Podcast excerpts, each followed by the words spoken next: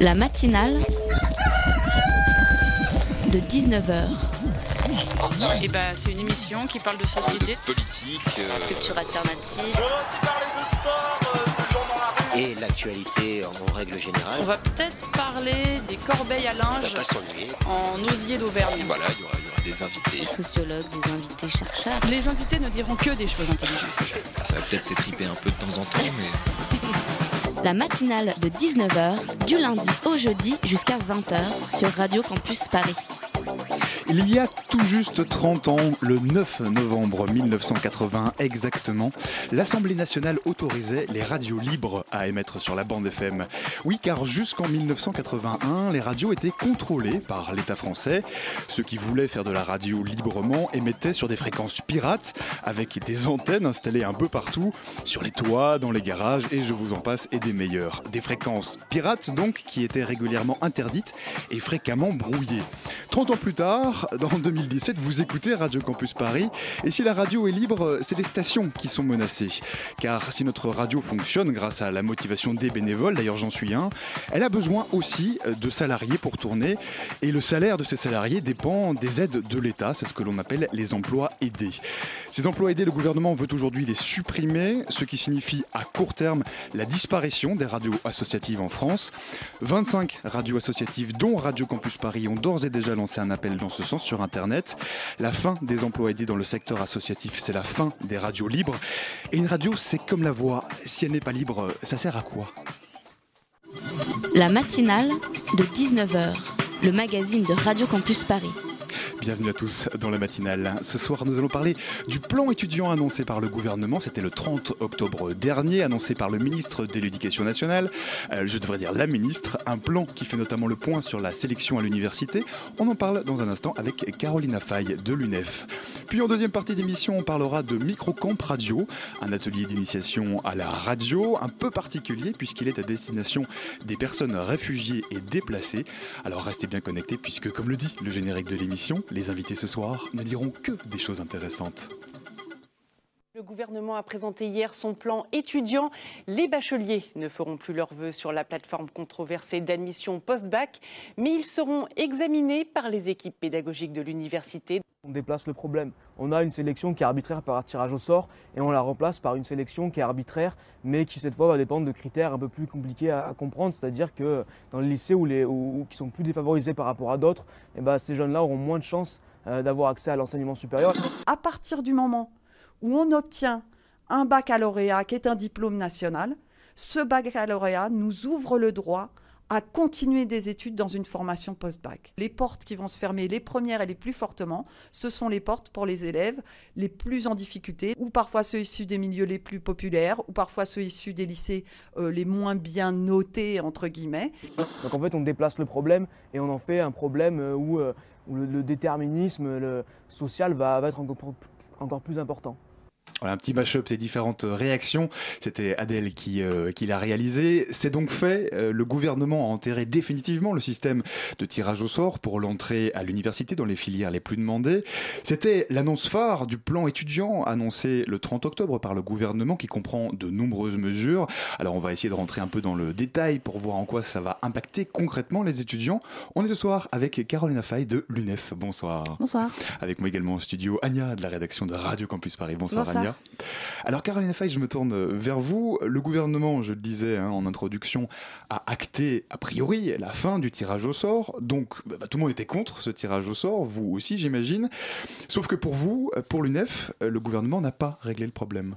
Non, effectivement, là, on est juste, euh, on retourne un peu euh, la, situation. Petite anecdote, effectivement, la question du tirage au sort euh, qui serait du coup légal sur APB n'avait pas été introduite par ce gouvernement, mais par le précédent, juste avant de, de s'en aller. Donc, effectivement, tout le monde était contre, évidemment, nous aussi. Mais sauf qu'aujourd'hui, c'est effectivement, si on n'a plus un tirage au sort qui est notamment dénoncé par la CNIL et où on n'a plus, où on n'avait pas de- d'emprise humaine, aujourd'hui, ben, on se retrouve sur une sélection par dossier. Bon, ce n'est pas ce que dit le gouvernement, mais quand on épluche le projet de loi en tant que tel, ben, effectivement, on se rend compte que c'est des étudiants qui sont refusés en fonction de leur dossier scolaire, en fonction de leur, leur origine sociale, et aussi qui seraient refusés en fonction bah, de le fait pour qu'ils puissent payer aussi leur, leur frais d'inscription. Donc aujourd'hui, cette réforme, ce n'est pas la solution, sachant qu'il n'y a pas que la sélection dans, dans, cette réforme, il y a aussi tout un pan sur les bourses, sur le budget d'enseignement supérieur qui, contrairement à ce que dit le gouvernement, n'augmente, enfin, n'augmente mm. pas de manière significative. On va revenir sur les questions de, budget. Effectivement, il y a plein, vous avez raison, il y a plein de points qui, qui, ont été annoncés.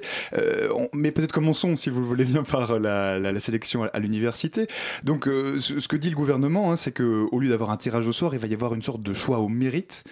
c'est le terme qu'ils emploient. C'est-à-dire que pour avoir des acquis pour rentrer dans telle ou telle filière, il faudra avoir des, des attendus, des sortes d'acquis de, d'acquis qu'on doit avoir. Pour vous, en quoi ça c'est problématique? Alors, pour donner un exemple concret, des prérequis, enfin comme il appelait avant maintenant des euh, attendus requis, euh, c'est par exemple pour quelqu'un qui veut rentrer dans la filière de, euh, de STAPS, c'est l'obligation d'avoir son BAFA avant de postuler pour l'université. Problème, c'est qu'aujourd'hui, dans la plupart des régions, pour obtenir le BAFA, ça coûte 1000 euros. Donc ce n'est pas tout le monde qui a les, moyens de, se payer ce diplôme. Et donc ça veut dire que de fait, on exclura les, les étudiants qui viennent des milieux les moins favorisés, qui n'auront pas du coup ce diplôme pour entrer en STAPS. Sachant aussi que STAPS, c'est une filière en tension. Donc il y aura plus d'un étudiant sur deux qui sera refusé l'année prochaine dans cette filière. Quelle serait, euh, selon vous, la solution idéale pour remédier, à euh, cette scolarisation de masse et euh, à l'échec en, en, licence? Bah alors, première chose, c'est qu'on arrête de retourner la responsabilité envers les étudiants. Aujourd'hui, clairement, ce que dit le gouvernement, c'est les étudiants n'ont pas le niveau et donc de fait, ils ne sont pas tous faits pour la fac. Donc, on va trouver un moyen de les sortir de ce système. Et deuxièmement, bah, c'est encore une fois la question du budget de l'enseignement supérieur qui aujourd'hui ne suit pas l'évolution des effectifs qu'on peut avoir à l'entrée de l'AL1. Mhm. Alors l'idée du gouvernement, c'est aussi de renforcer le, tutorat et l'accompagnement des étudiants. Hein. C'est un peu le, contrepoint, en tout cas la balance euh, qu'ils ont essayé de mettre en place. Euh, ils parlent de développer des nouvelles pédagogies. Ça, vous n'êtes pas convaincu non plus Du tout, parce que déjà sur la question de l'accompagnement, ça commence, euh, enfin dans leur projet, ça commence dès le lycée avec ce qu'ils appellent de l'orientation renforcée. Mais en fait, ça veut juste dire que les lycéens n'auront plus en réalité le choix de leur filière et de leur, leur année post-bac. Et deuxième Deuxièmement, euh, c'est sur euh, la question des nouvelles pédagogies à la fac. C'est pas tant la pédagogie qui va, qui va changer, mais plus les, euh, les, modalités de contrôle des connaissances d'abord parce que les rattrapages et la compensation annuelle risquent de disparaître. La compensation annuelle, c'est le fait d'additionner les notes d'une même matière ou d'une même, d'un même semestre. et deuxièmement, ce sont... j'ai perdu le mot Désolé. Alors, vous, êtes Ah oui, je, je me souviens. Donc, c'est sur euh, la question de, de modules euh, qui s'est créé. Donc, ça veut dire que pour une même filière, on pourrait choisir ses enseignements. Donc, les étudiants d'une même filière n'auraient pas les mêmes enseignements. Euh, et donc, ça veut dire que bah, pour les enseignements qui seraient sélectifs, encore une fois, bah, ce sont les personnes les moins favorisées et dans leur dossier scolaire, de, dossier scolaire et dans l'accès financier à ces études qui ne pourront pas y accéder. Alors, j'entends bien sur l'égalité. Cela dit, vous avez des mots assez durs hein, dans votre communiqué de presse. Vous dites que le gouvernement fait le pari du découragement des lycéens. Euh, ce que le gouvernement dit, c'est qu'il va essayer de permettre à tout le monde de, de, faire un choix. Vous vous dites non, on décourage en fait.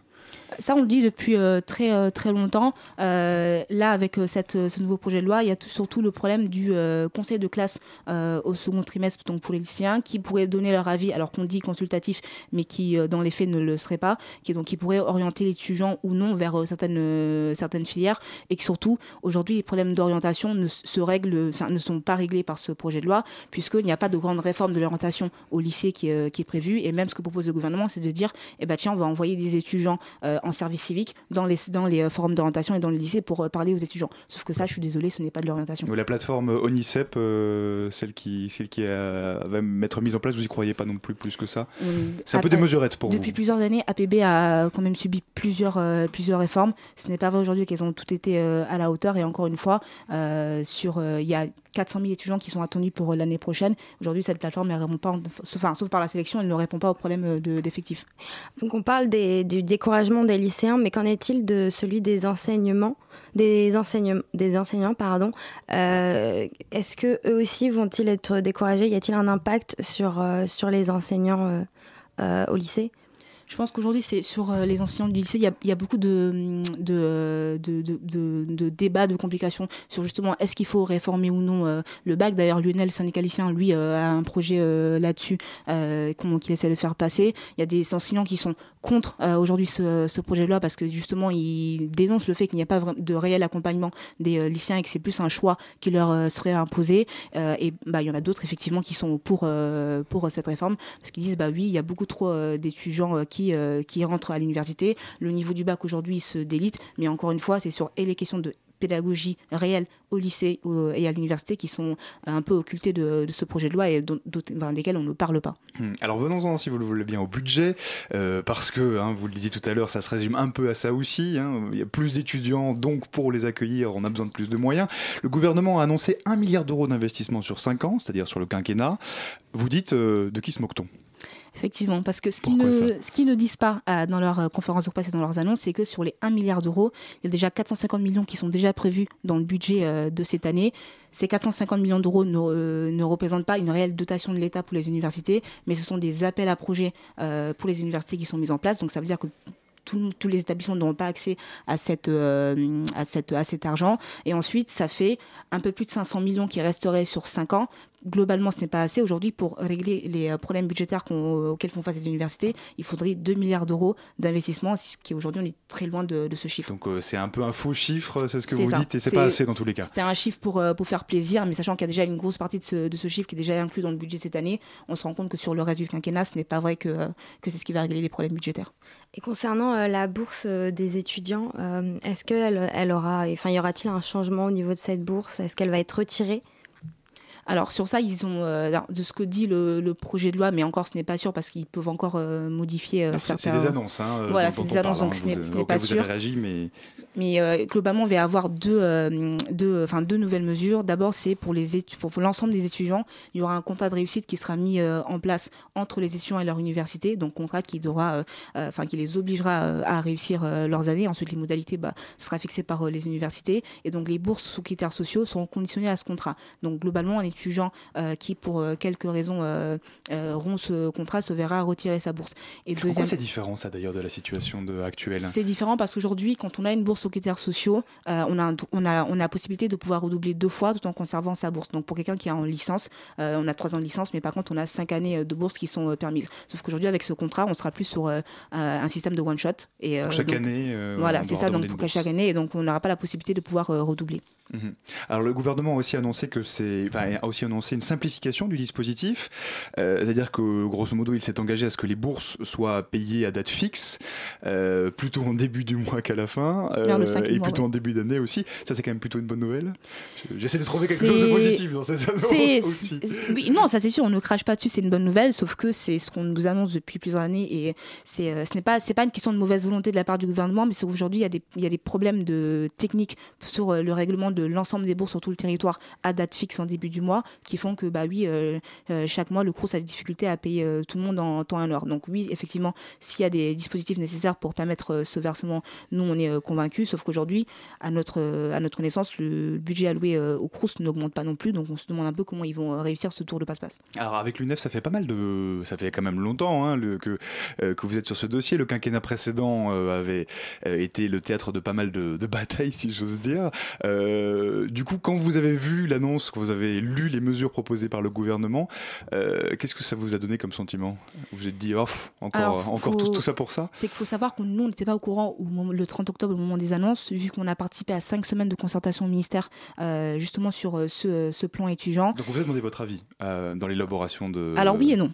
On va dire que c'était plus de la forme, de, le fait d'inviter et les partenaires sociaux et les syndicats étudiants à ces concertations, sauf qu'on s'est rendu compte que, enfin, nous, les, les, les comptes rendus de projets qu'on avait euh, à la sortie de ces cinq, ces cinq semaines de concertation ne correspondent pas totalement aux annonces qui ont eu lieu le, 30 octobre. Donc de toute façon, on s'y attendait euh, euh, que de ne pas avoir le, même contenu. Et du coup, votre sentiment par rapport à ça?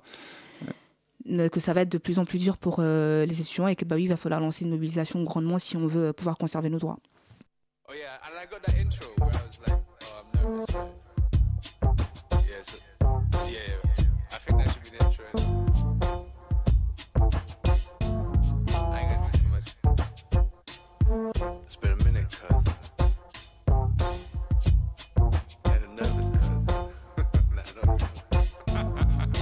theme song, the opening credits, and it's directed by the one and only dopest and freshest. And it's selected for a Tony for its focused expression. I keep it liver than a Broadway show in the senses. And it's the doctor, so you know that you can quote from these lectures. I be dropping more gems than these lowly professors. And fuck grammar long as you know what I spoke in the sentence. Cause pretty soon it's just emojis that we'll mostly be left with. And my brother, yo, that's what I'm about. That's what I'm about. Check out the new thing, let's go try it out. Why must you complain? Why you crying now? It's the new thing, gotta try it out. It's the new show, yeah, when the music starts. Who got the good roles, yo? Who gon' do this part, yo? Who the villain, who the hero? What's the setting, is it clear though? Are you begging it from weirdos? The world is full of those. As a young buck, could've known. but still though, I don't really care. I be doing my thing hard, they doing theirs.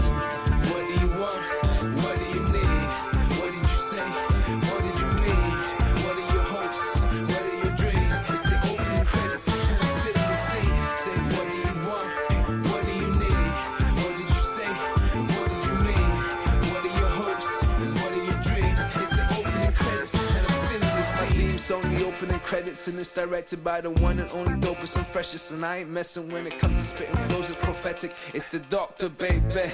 Y'all know that's so interesting. Where art meets science, art beats science. I'm like, aren't these signs part of these times? Make my heartbeat climb when I weave rhymes. When these bars reach mine, it's a gold mine. And I love trigonometry, but fuck a cosine. Standing on my own too, gonna go the whole nine. Plus my favorite number is seven. Make you wonder and question, is life just simple mathematics? If so, even if not, wish I never dropped it. Yeah, it's the doctor, but here comes a plot twist. Truth is, I wish I'd been a maths man. Since four years old, I've been a maths fan. And soon big data gonna be ruling. Algorithms and statistics all consuming. Physics and mechanics defining all our movement. Some worry it'll finally be our undoing, but still I wait with bated breath. Huh? Yo, my brother, I can't wait for next. Huh? Meet the challenge, try and take the test. Huh? On your toes, keep you staying fresh. Man, this Britannia, all this quick drama. Stay tuned next week for the big answer. Who lived, who died, who's sick, who's fine? More twists and turns than a gym hanger or a gymnast. Excuse the grim grammar. I already explained, it's just a kid's manner.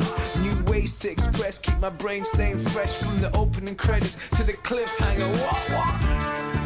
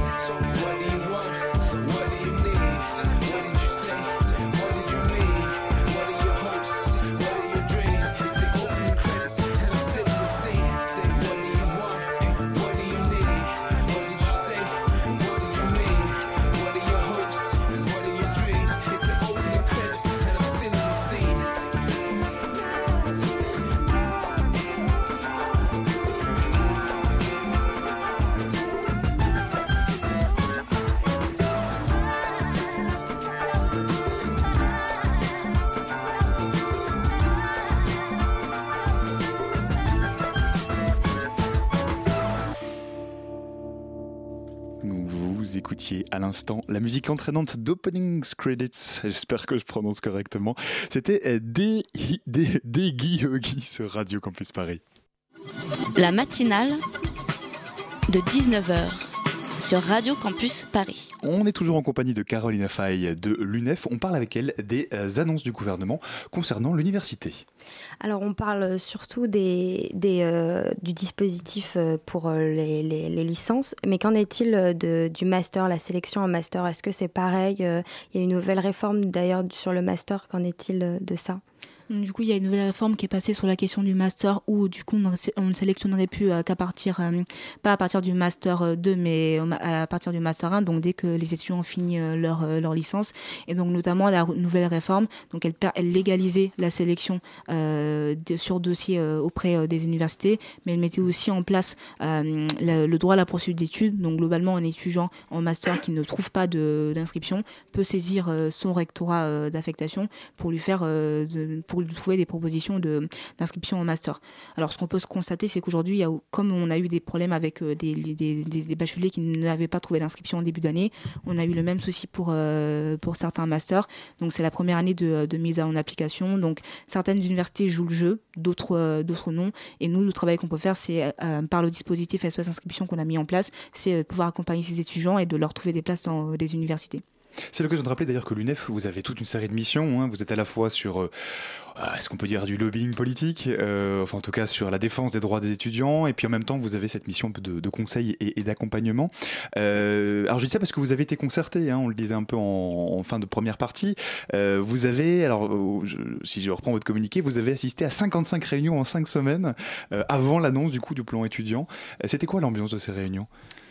Alors, je vous avoue qu'on ne partait pas du tout majoritaire euh, sur euh, nous la ligne qu'on pouvait poser dans, euh, dans ces concertations. elles ont plus servi à nous fournir des informations sur ce qui nous attendait sur cet éventuel plan étudiant qui, a, qui allait sortir. Il nous a aussi permis de pouvoir trouver des alliés parce qu'aujourd'hui sur la question de la sélection, il n'y a pas que l'UNEF qui se positionne contre, il y a d'autres, les syndicats d'enseignants. Et on va parler effectivement de la mobilisation, mais peut-être juste quand même sur la méthode. En quoi est-ce que c'est différent, par exemple, du quinquennat précédent? Par exemple, du gouvernement de François Hollande. Euh, à l'époque, vous étiez consulté euh, déjà ou, pas du tout? Euh, oui, globalement, c'est euh, en fonction des, euh, des, thèmes. Mais là, c'est que dans ces concertations, on n'avait pas de. Autant avant, on pouvait avoir des rendez-vous en bilatéral directement avec le cabinet de la ministre. Là, on se retrouvait un peu avec tout le monde et que surtout, selon les groupes de travail, on n'avait pas forcément de réponse du ministère à ce moment-là sur les, éventuelles questions qu'on pouvait poser. Et c'est parfois des réponses qu'on a découvertes au moment des, des annonces le 30 octobre. Mais globalement, on s'attendait très bien à ce que ce plan étudiant ne soit pas forcément en faveur des droits étudiants. Donc c'est plus systématique, mais enfin les résultats n'est pas forcément euh, n'est pas à la hauteur de vos espérances. Alors, vous lancez une mobilisation, euh, on, arrive là-dessus. Vous avez lancé même une pétition euh, qui avec un site internet qui s'appelle sélection-université.lol. Je pense qu'on comprend l'idée. pétition qui est aujourd'hui 2387 signataires. Vous réclamez quoi exactement? Euh, qu'on ait bah, globalement le retrait de ce plan étudiant parce qu'effectivement, si euh, certains des réacteurs de l'UNEF euh, disent pouvoir trouver des points positifs, aujourd'hui il y a beaucoup trop de points négatifs dans cette réforme pour qu'on ait un, un, dispositif qui soit applicable et sur lequel on puisse trouver des, enfin un consensus. Aujourd'hui, ce n'est pas un consensus qu'on demande, c'est le retrait. Mais donc on revient là au tirage au sort alors Ah non, du tout, c'est le retirer. Par contre, qu'on ait de nouvelles propositions qui soient faites parce que justement pendant ces concertations, nous il y a plusieurs propositions qu'on a émises avec le syndicaliciens et les syndicats d'enseignants, de, euh, propositions qui n'ont pas du tout été euh, écoutées par, euh, par le ministère. Alors quelles sont-elles ces propositions justement? Bah déjà sur la question, je, parle beaucoup de pédagogie, mais déjà sur la question de, de la pédagogie, aujourd'hui on pense que effectivement, même s'il y a une sélection qui est mise en place, on aura toujours le problème de d'amphi de 300, 400, 500 voire 800 euh, personnes qui aujourd'hui ne favorisent pas un accompagnement réel de l'étudiant, qui quand même, faut le rappeler, quand il quitte le lycée, euh, quitte un système où il était, euh, ils étaient 25 dans une classe avec un enseignant avec lequel ils pouvaient discuter, à arriver dans un amphi avec des centaines de personnes, quelques cours de télé dans, dans la semaine, sans réel accompagnement pédagogique et sans réelle transition justement de ce que c'est euh, l'université et comment on s'adapte aussi aux, méthodes de travail de l'université. Donc on n'accompagne pas euh, assez aujourd'hui les étudiants. le gouvernement parle d'accompagnement, parle d'accompagner, parle de tutorat notamment. Euh, voilà, insiste beaucoup sur cette l'importance de l'accompagnement, mais pour vous pas assez, ou pas assez concrètement peut-être. Pas assez concrètement parce que nous, bien sûr, on est en faveur du tutorat des, des, étudiants. Par contre, il y a aussi une réalité, c'est sur les moyens humains mis en place pour tenir ce, ce tutorat.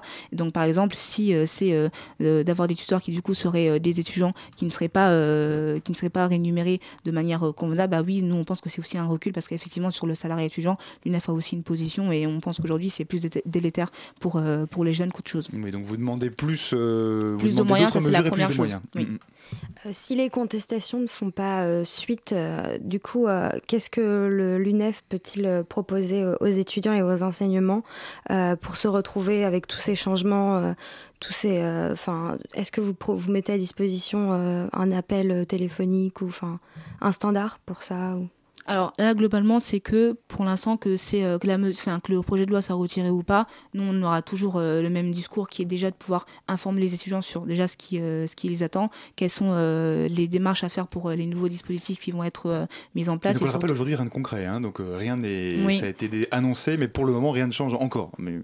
Elle n'est pas encore actée cette réforme vu qu'elle va être mise en place pour la rentrée 2018, mais d'ici là on a toujours par exemple sur les dispositifs comme SOS inscription qui ont été mis en place dès, dès le mois de juin, ça c'est encore des choses qui, qui existent. Il y a l'ensemble de nos sections locales qui sont sur euh, les universités qui font relais pour n'importe quel euh, problème étudiant. Et donc les étudiants peuvent euh, aller voir les, donc, les personnes de l'UNEF et leur parler de, de, leurs problèmes et avec elles trouver des solutions. Donc on aura toujours ce, ce travail d'accompagnement. Par contre aujourd'hui c'est plus sur une question globale de comment que va devenir notre université aussi aujourd'hui, comment va devenir notre notre système et bah, globalement oui on, on a, nous on n'a pas envie de tendre vers un système à l'américaine. Ah oui parce que ce que j'ai oublié de dire c'est que les frais d'inscription on, y a, on prévoit une hausse des frais d'inscription de, de 30%. Aujourd'hui, c'est quelque chose aussi dans cette mesure que, qui n'est pas acceptable. Mmh, mmh, mmh. Donc avant ça, il est encore temps euh, d'agir euh, avant la mise en place, avant que ça soit acté. Euh, c'est encore temps. Il est encore temps d'agir pour les étudiants. Oui, il est encore temps d'agir. Ça fait déjà deux semaines qu'on est un peu partout sur les universités pour informer les étudiants, lancer la mobilisation, notamment avec la manif du, du 16 novembre. Alors, on allait venir. Qu'est-ce que vous allez faire du coup le 16 novembre? bah, Alors déjà, il y avait une date qui était déjà prévue à la base sur le, la manifestation pour le, service public en général. Nous, on fait le choix d'en faire notre première date de mobilisation contre la, la sélection. Par contre, effectivement, c'est c'est pas une date, c'est pas une date, euh, on va dire butoir. Euh, c'est juste un, on ne sait pas ce que ça va donner ce 16 novembre. On espère que on va pouvoir mobiliser euh, pas mal de monde, mais nous on voit une mobilisation dans la durée qui ne va pas s'arrêter le, le, 16 et qui a vocation à se renforcer. Mhm. votre impression, c'est quoi? C'est un peu que les, universités, on leur demande de faire plus avec moins d'argent?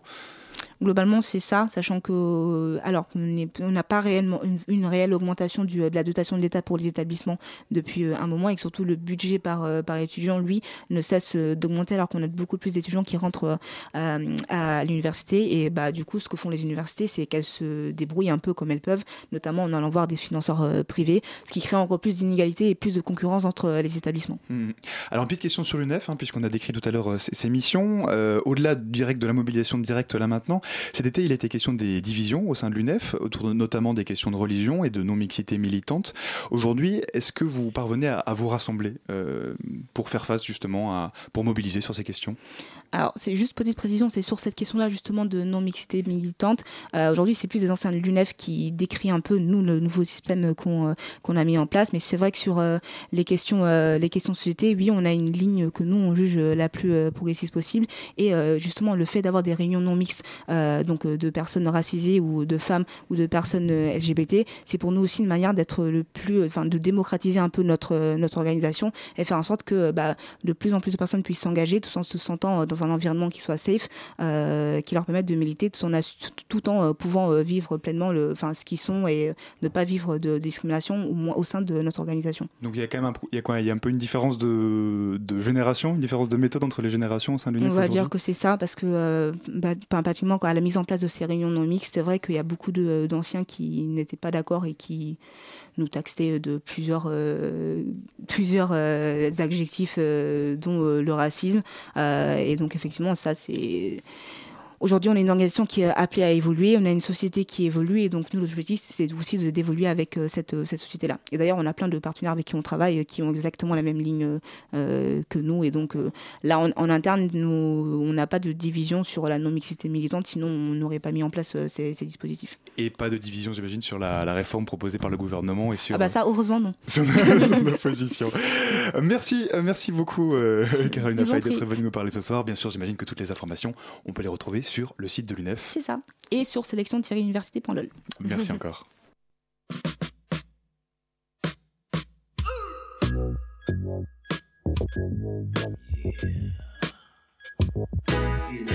Have fun at Okay, man.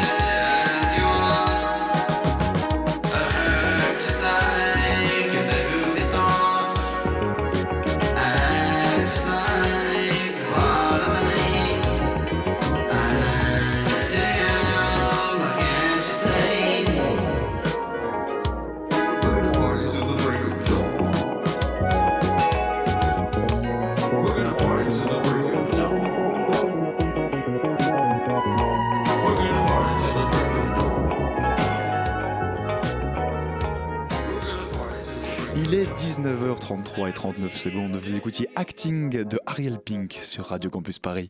La matinale de 19h du lundi au jeudi jusqu'à 20h sur Radio Campus Paris.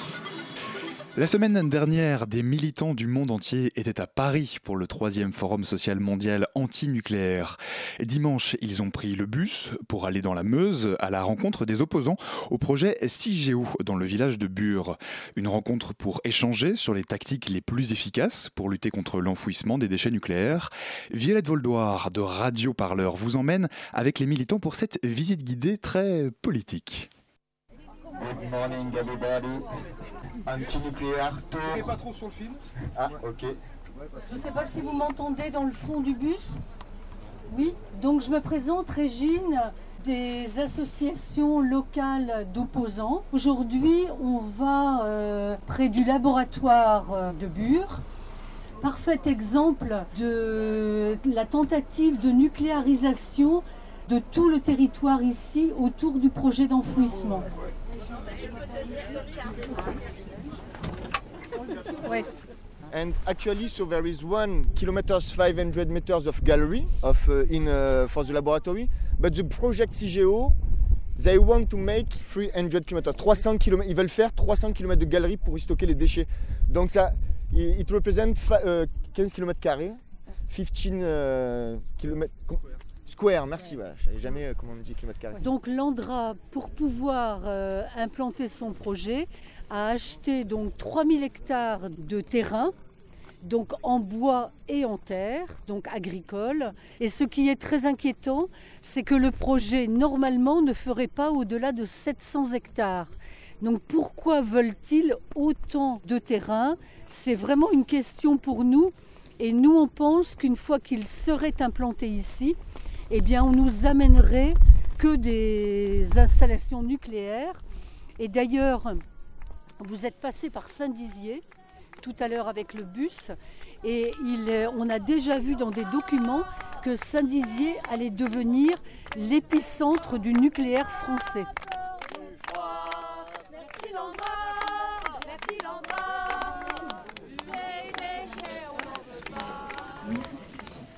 Comment ça se passe au niveau des euh, Bon, été personnellement maire de la commune de Bonnet, une des quatre communes faisant partie de la ZIRA, hein, de la zone de recherche euh, terminale, de 1995 à 2014.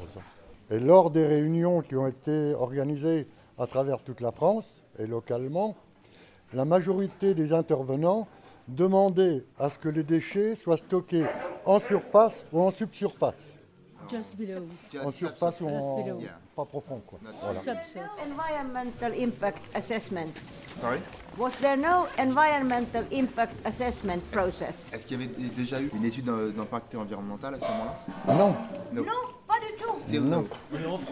This is worse than Finland. Non, mais le meilleur, le meilleur, c'était. Donc en 2013 a eu lieu un deuxième débat public.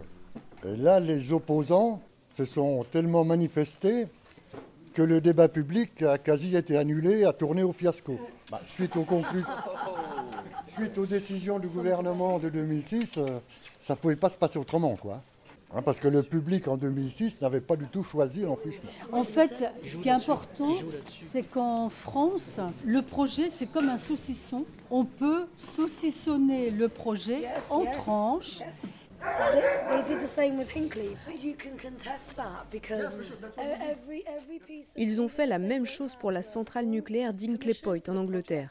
Mais vous pouvez contester certaines choses. Par exemple, quand bien même ils n'ont pas encore tous les permis de construire, ils doivent faire des études d'impact environnemental. C'est une loi européenne. Vous pouvez utiliser ça comme une tactique pour les retarder. Même s'ils font ces études en interne, vous pouvez demander, vous, des études indépendantes de votre côté. Cela vaut la peine de maintenir la pression à cet endroit-là. Les lois européennes existent et on les laisse trop souvent les violer sans rien faire. Ouais, ouais, il, faut, il faut continuer à leur mettre la pression euh, sur, ces, euh, sur ces quelques petites choses-là sur lesquelles on peut parce que tenir. Mais je crois que c'est ce qui se fait. hein. Pour, pour conclure un peu, en fait, euh, euh, c'est une stratégie, mais c'est aussi pour nous une occasion, notamment en- dans l'action juridique, d'attaquer à chaque fois qu'ils font quelque chose. Now we take England and Sweden and Finland and Norway and Denmark. I mean, let's make it bigger. I think it's the purpose. And you do, uh, Why not? you do it all together The in writing. si vous voulez de la documentation, si vous voulez rester en contact avec nous, mettez-nous vos adresses mail. Très important. If you want to Euh, uh, stay on va in touch faire and if circuler. you want some documentation, uh, give your contacts. Merci.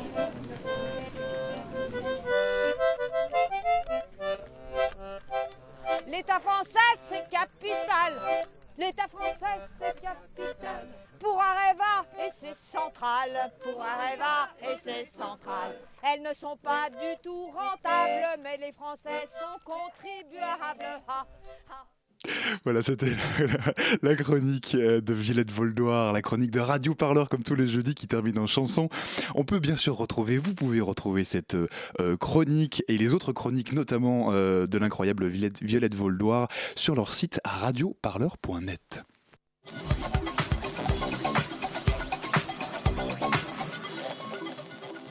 C'est un atelier d'initiation à la radio un peu particulier. À Radio Campus Paris, pourtant, on a l'habitude d'en faire des ateliers d'initiation. Mais ici, on parle d'un atelier radio à destination des personnes réfugiées et déplacées. Cela s'appelle Microcamp Radio. Et avec nous, pour en parler ce soir, Chloé Castel, coordinatrice du projet. Bonsoir Chloé. Bonsoir. Avec moi aussi également en studio, Victoria de la rédaction de Radio Campus Paris. Salut Victoria. Bonsoir. Euh, alors Chloé, peut-être euh, première question toute simple, hein, euh, d'où vous est venue cette idée? C'est quoi C'est l'idée que la radio dépasse les frontières en quelque sorte? Euh, exactement. Euh, en fait, euh, l'idée est d'abord venue de créer un atelier d'initiation à la radio pour tout le monde, pas forcément pour les personnes réfugiées et déplacées. L'idée, en fait, qui avait été conçue au départ par Antoine Alan Desmet, qui travaille avec moi sur ce projet, était de- d'initier le plus de personnes possible à la radio euh, par un format qui est très simple et convivial. L'idée, c'est de réunir des participants, une dizaine environ, de discuter et euh, de, euh, de les préparés, formés à créer eux-mêmes leur propre émission de radio.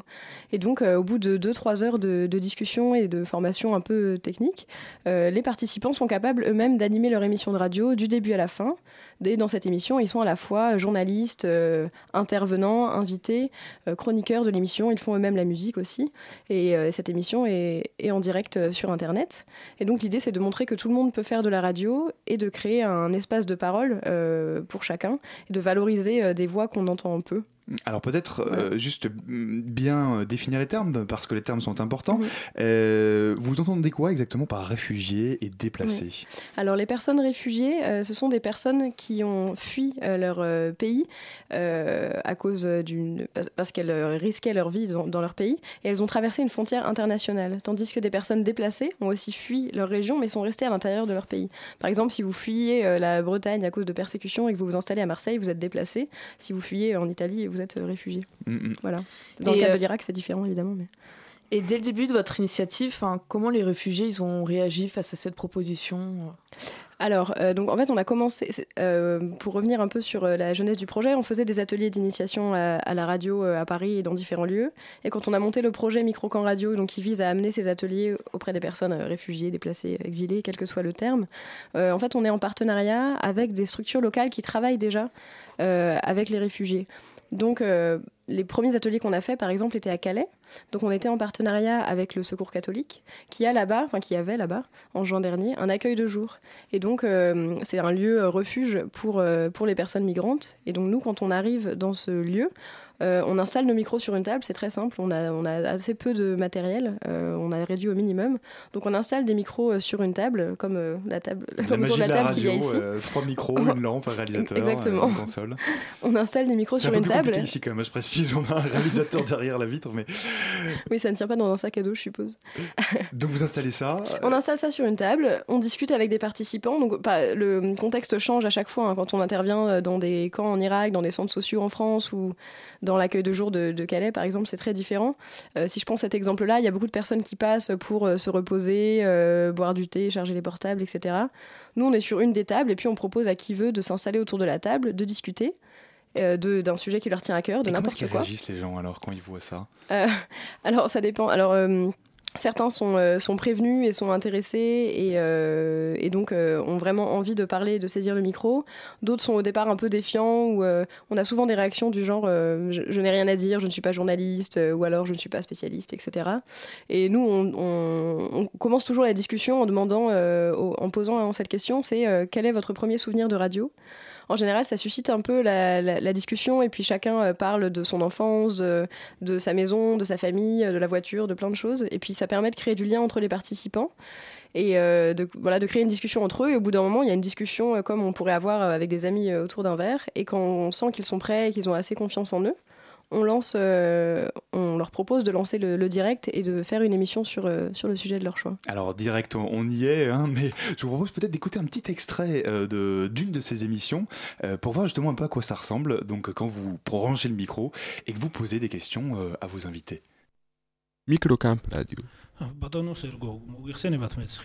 Sergo, vous savez euh, que moi aussi je viens de Trinvali et moi je me souviens que les tensions entre les Géorgiens et les Ossètes existaient même dans les années 80 et pas euh, juste avant de, euh, que j'ai quitté Trinvali.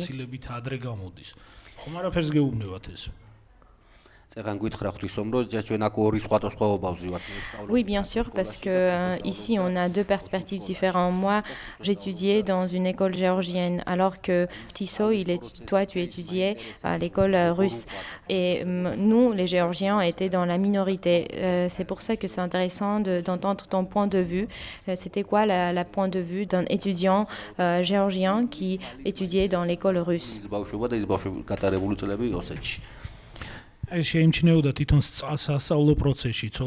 Par exemple, quand j'étais petit et que je préparais mon devoir de maths et que j'avais pas de faute, on me donnait euh, la note pas adéquate et que je pourrais pas expliquer ça. Ça, ça posait des questions pour moi parce qu'il y avait euh, la discrimination envers moi.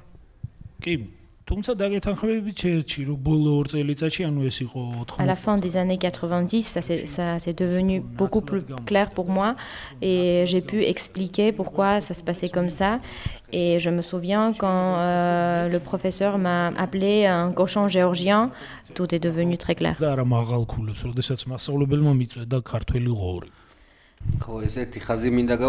Ça, je me souviens très bien aussi qu'ils nous appelaient des cochons géorgiens, mais nous aussi on les appelait chèvres ossettes parce qu'on disait que leur alphabet a été mangé par un chèvre et il, il, restait que quatre lettres.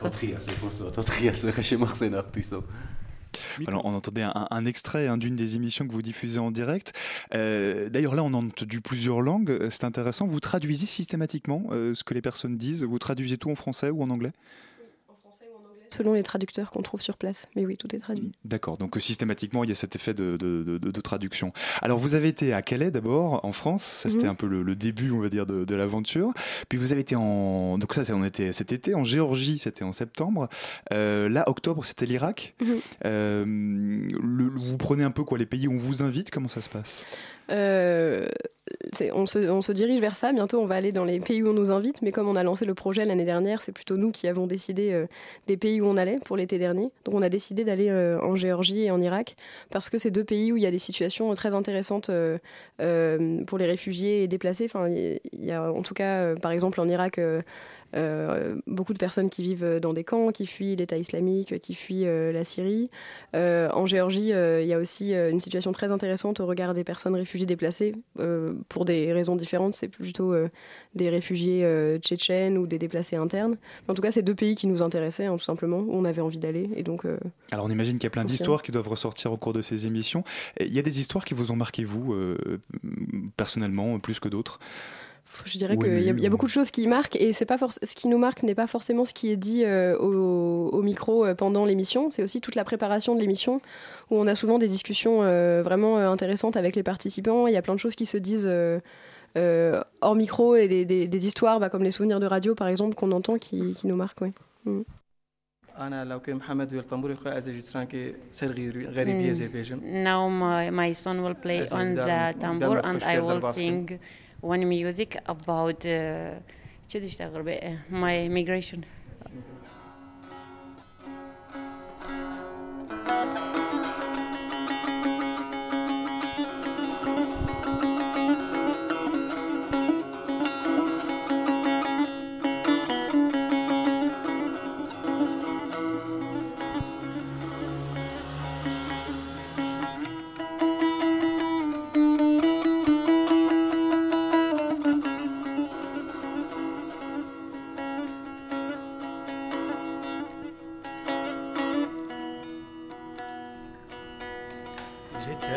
Dorem Levan Chola Dünyali min bu zindan Jite Dorem Levan Chola Dünyali min bu zindan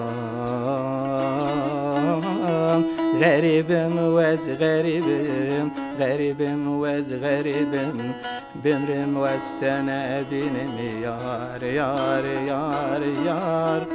غريبم واز غريبم غريبم واز غريبم بمرم واستنا بينم يار داي بيتا وسوي ما وقت يري باس شكستي ما. Euh, alors là, on est en train de Claude Castel, on est en train d'écouter une, musique euh, qui a été diffusée en direct lors d'un de, de, vos émissions. Euh, ça vous arrive souvent ça d'avoir comme ça des directs musicaux, des gens qui expriment leur talent? Donc là, c'est quelqu'un qui est réfugié ou déplacé, on imagine? Oui, tout à fait. nous, comme l'idée, c'est que les participants fassent tout dans l'émission, soit en, euh, la, créer entièrement, de la réalisation à l'animation, etc. On leur demande aussi, pour ceux qui font de la musique, de faire les, les pauses musicales de l'émission. Et donc souvent, c'est eux qui la, qui la réalisent, donc ça nous est arrivé euh, régulièrement, oui. Apparemment, vous faites parfois des émissions Murphy.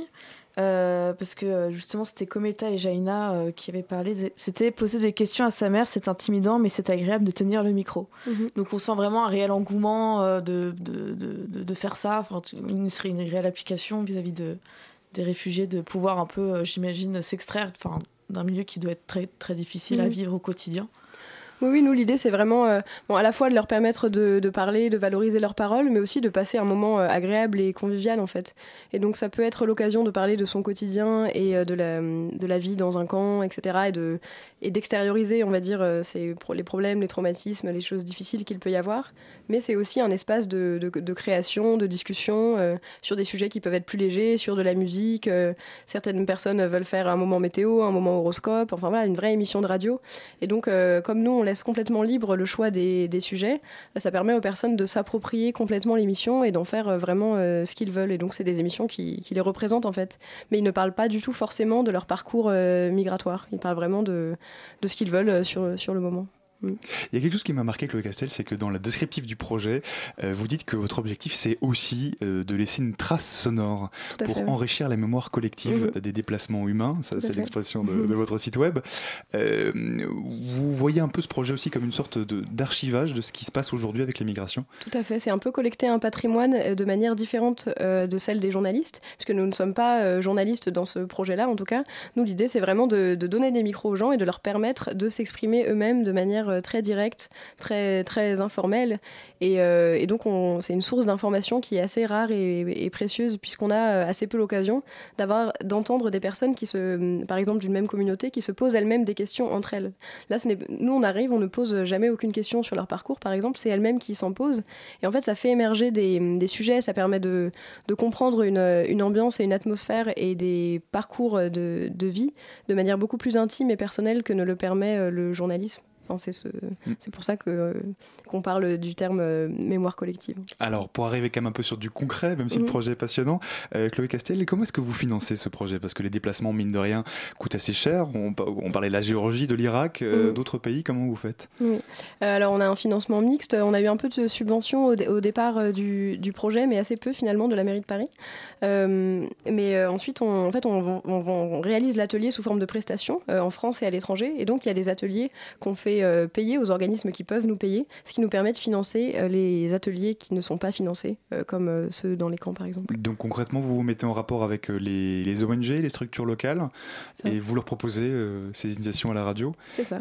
Et, mhm. généralement, ils disent oui. Il n'y a, pas de méfiance en fait, c'est ça qui m'interpellait. Non, en fait, on a vraiment senti qu'on répondait à un, manque peut-être, enfin un besoin en tout cas pour, pour les ONG, de, parce qu'on va vraiment auprès de ces personnes-là, sur le terrain, vraiment au plus près de là où les personnes vivent et on leur permet de, s'exprimer, d'aller, de, sortir un peu au moins leur voix de ces camps-là. Et en fait, pour les ONG qui travaillent au quotidien avec euh, les personnes migrantes, ils sont, en fait, ils sont en demande. Euh, pour la plupart de celles qu'on a contactées, évidemment, il y en a beaucoup pour qui on n'a pas eu de réponse. Hein. Mais en tout cas, comme c'est assez simple à organiser, qu'on arrive avec très peu de matériel, on est simplement deux, on, demande logistiquement, on ne demande pas grand-chose. Les participants sont là de toute façon, et souvent dans les camps, c'est quand même des endroits où euh, il y a assez peu d'activités. Euh, en général, on est, on est bien vu partout. C'est ça, on est... Oui, parce que justement, j'avais demandé, est-ce que ça, même pour, par rapport aux ONG, aux structures, aux structures locales, pardon, ça leur permet de pouvoir mieux identifier les problèmes, j'imagine, de mm. ces réfugiés qu'ils peuvent rencontrer et que eux-mêmes peuvent pas forcément, enfin, qui peuvent pas identifier d'eux-mêmes, en fait. Même, euh. En tout cas, on a une, une approche différente euh, des réfugiés déplacés, qui est assez différente de celle de l'humanitaire.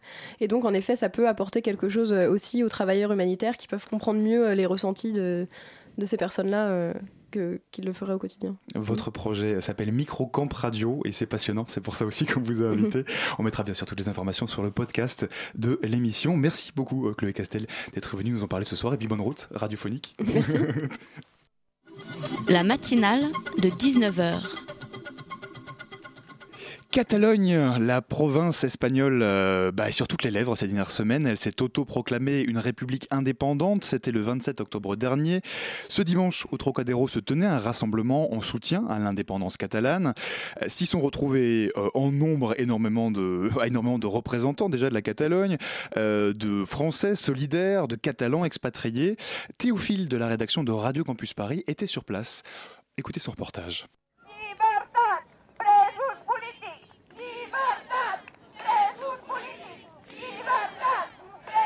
Dimanche 5 novembre, en milieu d'après-midi, on est sur l'esplanade du Trocadéro. Pour un rassemblement organisé par l'antenne française de l'Assemblée nationale catalane, Un rassemblement pro-indépendance et pro-république catalane, mais aussi pro-république espagnole, et surtout contre les violences policières et contre l'emprisonnement de huit politiciens catalans par l'État espagnol. Je m'appelle Marichel Faré et je fais partie de l'Assemblée nationale catalane en France. Vous savez qu'est-ce que c'est l'Assemblée nationale catalane? C'est la société civile, la société civile qui s'est organisée elle-même pour demander l'indépendance à la Catalogne et ce mouvement transversal qui va de la droite libérale à l'extrême gauche. J'ai vu euh, sortir du colonialisme, NPA, euh, les partis ouvrières euh, indépendants, c'était ça. En ce moment, c'est le mouvement de gauche qui nous soutient. Ça, c'est vrai. il y a des Français, des Français purement français, des Français, des Français avec des origines catalanes et des Français qui s'intéressent pour ce qui s'arrive dans la Catalogne, mais aussi dans les autres peuples du monde qui sont opprimés en ce Je, suis militant du mouvement communiste internationaliste. voilà, je m'appelle Loïc. On n'est pas catalan et malgré tout on les soutient. Pourquoi? C'est, En fait, il y, a vraiment un enjeu démocratique et historique puisque en fait, les, Catalans, les Espagnols demandent depuis un siècle la République. Il y a une première République qui était euh, obtenue dans les années 30 et euh, Franco l'a écrasé dans le sang. Puis à la fin de sa vie, Franco a passé le pouvoir euh, au roi. Et aujourd'hui, le peuple, les, les, Espagnols, donc en fait, c'est pas que les, Catalans, c'est aussi l'ensemble des peuples espagnols réclament la République. Moi, je m'appelle Jordi, je viens de Barcelone. Ça fait un an que je suis en France. Je pense que l'idée des, Français qui sont venus ici, c'est solidariser avec le peuple catalan, avec les, politiciens euh, élus démocratiquement qui ont été envoyés en prison, et le fait que la justice espagnole, euh, en ces moments, elle marche pas, elle est corrompue. La juge qui a envoyé des politiciens euh, catalans élus démocratiquement en prison, c'est une dame qui a reçu plein de pression du gouvernement espagnol. Et c'est pas du tout normal ce qu'elle a fait. Elle a, elle a, elle a, elle a dit qu'il y avait un délit de rébellion en Espagne de, ces politiciens. Quand, euh, selon la loi espagnole, pour être un délit de rébellion, il faut qu'il y ait de la, violence. Et cette dame, elle a considéré dans, ses écrits euh, judiciaires que le fait de garder, de, de, cacher les urnes pendant le référendum du 1er octobre, c'est considéré comme violence. Et comme ça, elle a pu appliquer le délit de rébellion qui a envoyé les politiciens catalans en prison. Ça, c'est honteux pouvez me dire le nom de la chanson que vous avez chantée à la fin? La Stacca de Luisiac. Et c'est une très vieille chanson de Luisiac. Et il faisait, quand il parlait de la Stacca, il faisait référence à la dictature à l'époque qu'il a écrit, parce qu'il a écrit sous le franquisme déjà. Et, euh, et bon, malheureusement, c'est une chanson qui est toujours d'actualité. Si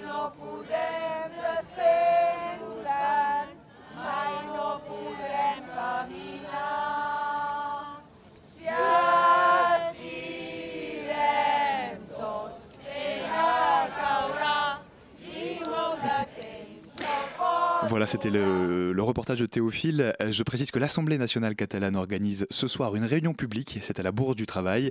Et elle prévoit de se rendre ce dimanche à Bruxelles pour une manifestation pan-européenne. Voilà la, manif la matinale, c'est déjà terminé pour aujourd'hui. Merci à Nina et Elsa qui ont préparé cette émission. Merci également à Adèle qui était derrière la vitre ce soir à la réalisation. Si vous avez manqué une partie de l'émission, vous pourrez euh, la retrouver, l'émission en podcast d'ici quelques minutes sur le site de l'émission sur radiocampusparis.org ou sur notre page Facebook qui s'appelle La matinale de 19h. Tout de suite, restez bien connectés sur Radio Campus Paris puisque c'est Numérix qui arrive dans vos oreilles. Bonsoir Numérix. Bonsoir Alban. De quoi allez-vous nous parler ce soir? Ce soir, nous allons parler de travail et de numérique. Est-ce que cela va être la joie ou est-ce que cela va être davantage de souffrance? Aïe Ça va être joyeux quand même cette émission. Ah, ça va être super, ça va être super. Il va y avoir plein de choses, des chroniques, des lectures, des invités la fête. c'est numérique, ça, commence dans un instant. Euh, merci à tous de nous avoir écoutés. Bonne soirée à tous sur Radio Campus Paris. Vive la radio et vive les radios libres.